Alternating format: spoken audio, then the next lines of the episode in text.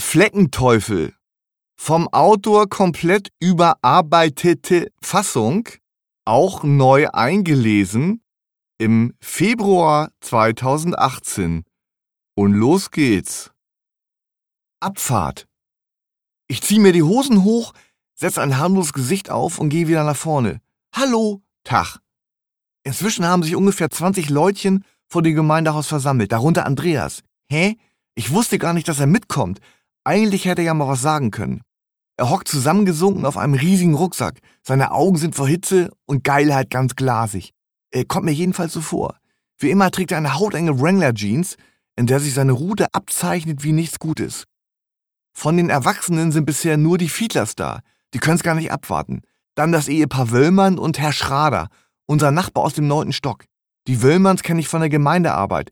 Sie sind um die 40, kommen aus Hessen und sprechen unfassbar breiten Dialekt, obwohl sie schon für Ewigkeiten nach Hamburg gezogen sind. Das ewige Gebabbele grenzt bisweilen an Geistesschwäche und dieser Eindruck wird von Frau Wöllmanns Frisur unterstützt. Kurzes, braunes, wirr abgeschnittenes Haar. Es sieht aus, als ob ihr Mann ihr immer die Haare stutzt, wenn sie so richtig besoffen sind. Dabei trinken sie bestimmt nur mal sonntags zum Essen ein Glas Wein oder Silvester ein Sekt zu zweit. Herr Wöllmann hat die Marotte, immerzu mit den Augen zu rollen. Ansonsten sehen sie normal aus, normaler geht's nicht. Sie sind sehr freundliche und anständige Leute, die es ernst nehmen mit der Nächstenliebe. Sie haben mehrere Patenschaften in der dritten Welt und kümmern sich außerdem noch um Obdachlose. Zweimal in der Woche ist bei ihnen zu Hause großer Wasch- und Futtertag. Da laden sie die Obdachlosen zu sich ein, damit die mal so richtig schön baden können und sich rasieren und Haare waschen und sich vollfuttern. Herr Schrader hat mit Kirche nichts am Hut. Wahrscheinlich ist er noch nicht mal getauft. Seit dem Tod seiner Frau fährt er mit. Der Pastor hat ihn überredet, damit er nicht immer so alleine ist. Er gehört wie die Fiedlers zum Inventar. Ein warziger, staubiger alter Mann, unter dessen Zehennägel Flöhe leben. Könnte ich mir jedenfalls gut vorstellen.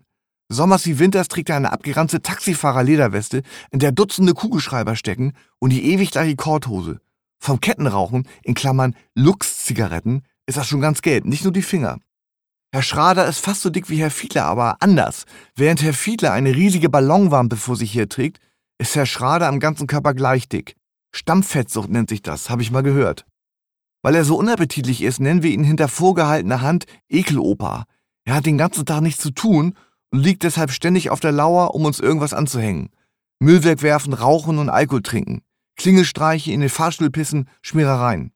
Schrader ist Blockwart von einigen Gnaden. Selbsternannter Privatsheriff. Einer, der den Bademeister petzt, wenn jemand ins Becken gepinkelt hat. Äh, Tag, Herr Schrader! Tag, Thorsten! Kein Scheiß machen! Ja, ja.